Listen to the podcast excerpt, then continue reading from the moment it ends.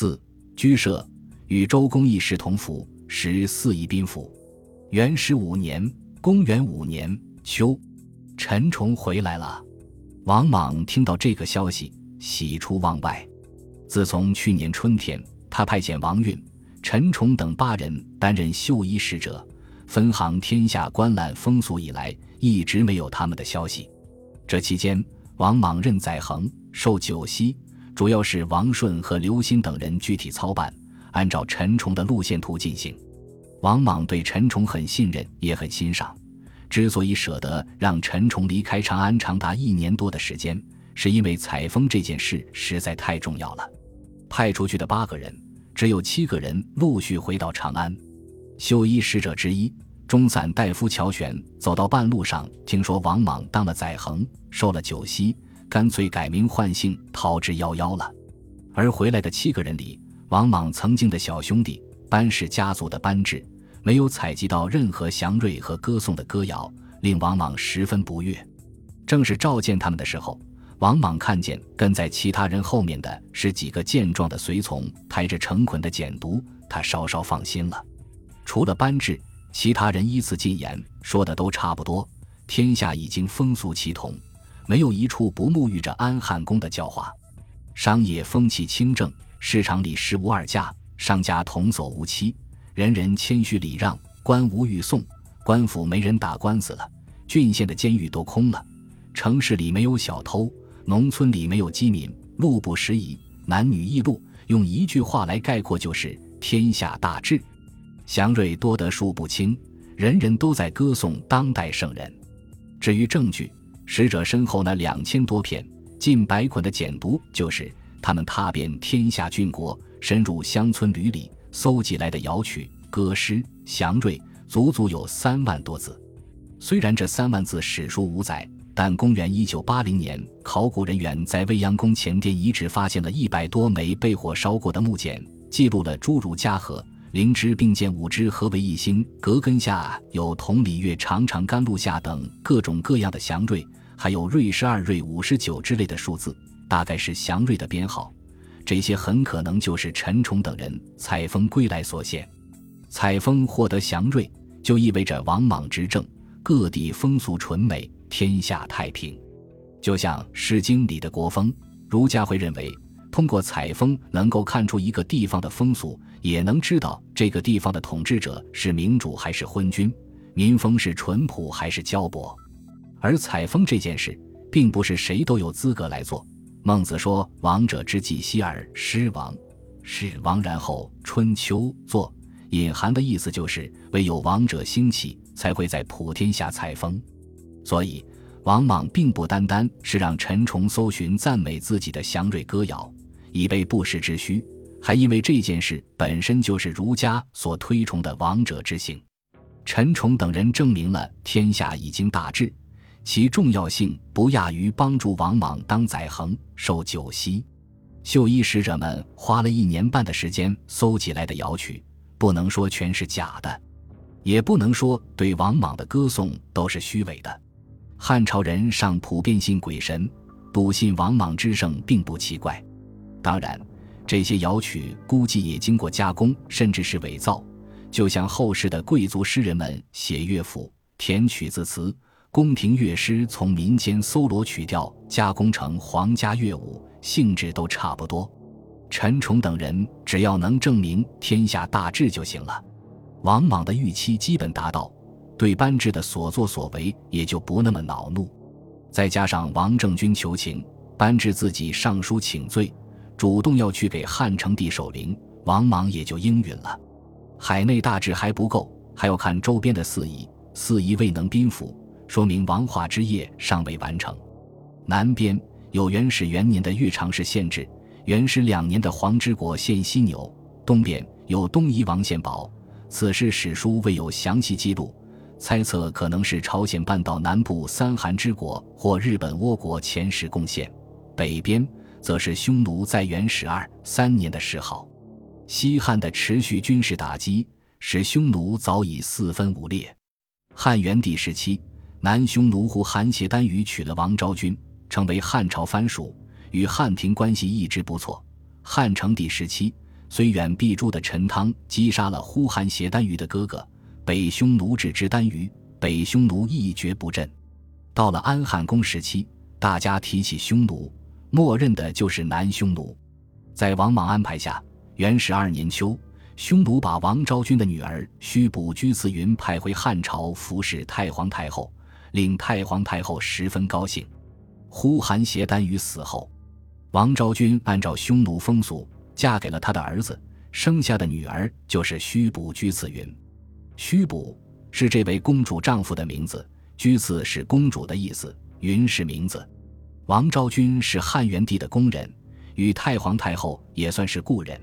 如今他的女儿从匈奴千里迢迢回来侍奉，说明地处兴山之地的匈奴也沐浴在华夏文明的孝道之中，这无疑是王莽的责化。巧合的是，这一年。西域的车师后王和驻扎在当地的汉朝戊己校尉发生了冲突，另一个去胡来国的国王和西域都护也出现了矛盾，两个国王都逃往南匈奴。按照昔年汉宣帝和匈奴的约定，汉人逃到匈奴，匈奴不能庇护，但这个约定不约束第三国的人，于是匈奴打算庇护两王，并遣使向汉廷求情。王莽发现。这是一个立威的好机会，他非但不接受单于的求情，还废除了汉宣帝的约定，另立新约。不仅是汉朝臣民，西域凡是接受了汉朝册封的诸国臣民逃入匈奴，匈奴皆不能纳。汉朝的老朋友单于对此颇为不满，虽然顺从的答应了，但与王莽的关系却出现了裂痕，重新确立与匈奴的约定。更加严苛地约束西域诸国，树立威信，巩固边疆。在汉朝看来，王莽确实做得不赖。同时，王莽还软硬兼施，让单于给汉朝上书，说把自己的名字囊之牙斯改为单名之，以符合汉朝推行的姬二名。从当时单于王族成员的名字贤乐祝于来看，他们也都改成了单名。这份上书令王莽更觉荣耀。成为他怀柔远人的王化之举。到了元始四年，四夷之中只剩下西边没有动静。王莽派中郎将平献以重金贿赂西羌部落，怂恿他们求为汉朝附庸。平献的游说非常成功，回朝时带来了好消息。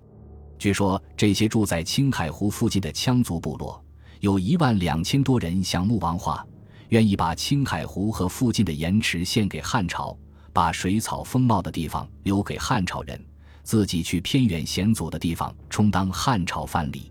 平献奏报说，当问起为什么要如此慷慨时，羌族部落的首领是这么说的：“太皇太后圣明，安汉公之人，天下太平，五谷成熟，或禾场丈余，或一粟三米，或不种自生，或剪不蚕自成，甘露从天下，礼泉自地出，凤凰来矣，神爵降级。”从四岁以来，羌人无所疾苦，故思乐内属。陈崇等人采风回来的三万言史书一字未提，是因为不说也知道是什么。羌人的话却被悉数记录，是因为实在太假了。这哪里是游牧部落酋长的口吻，分明出自熟谙祥瑞的汉人手笔。有理由推测，采风的三万言也无非是这些内容：五谷有祥瑞，有的苗长到一丈多长。有的一株杆上长三个穗，有的没播种自己长出来了。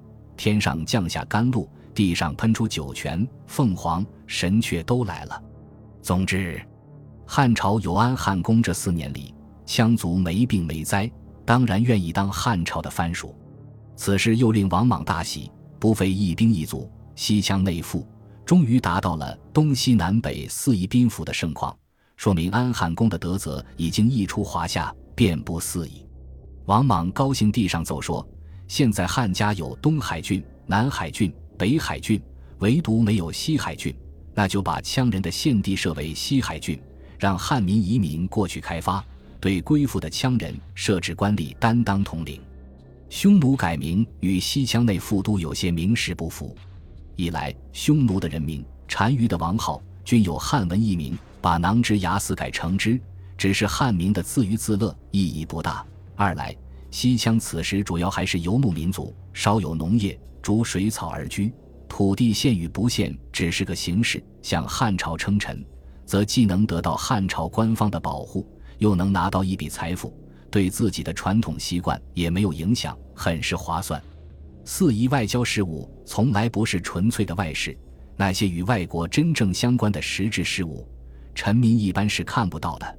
能让普通臣民看到的所谓外事，目的多半是应对国内的民意。匈奴、西羌与汉庭心照不宣，两边满意。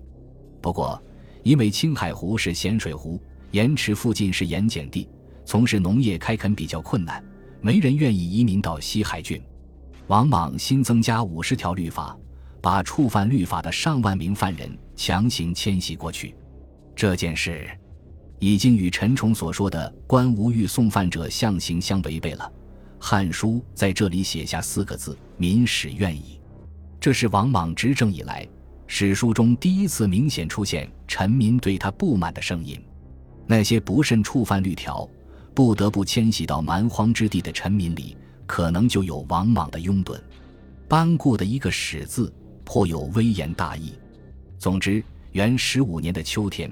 一名普通的汉朝臣民，特别是长安市民，看到的是海内大治、四夷宾服的盛世景象。安汉公治理作乐，儒家三代之治的理想也已经基本实现。用后人的话说，就是历史的终结。但对汉朝人而言，历史当然不会终结，而是循环。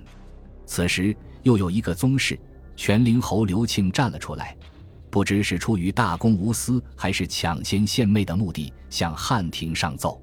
此奏一公布，满朝文武齐声赞同。历史果然没有终结，历史循环的关口到了。周成王幼少，称孺子，周公居舍。今帝复于春秋，以令安汉公行天子事，如周公。一时同福，安汉公要行天子事，周公居舍的圣迹再现了。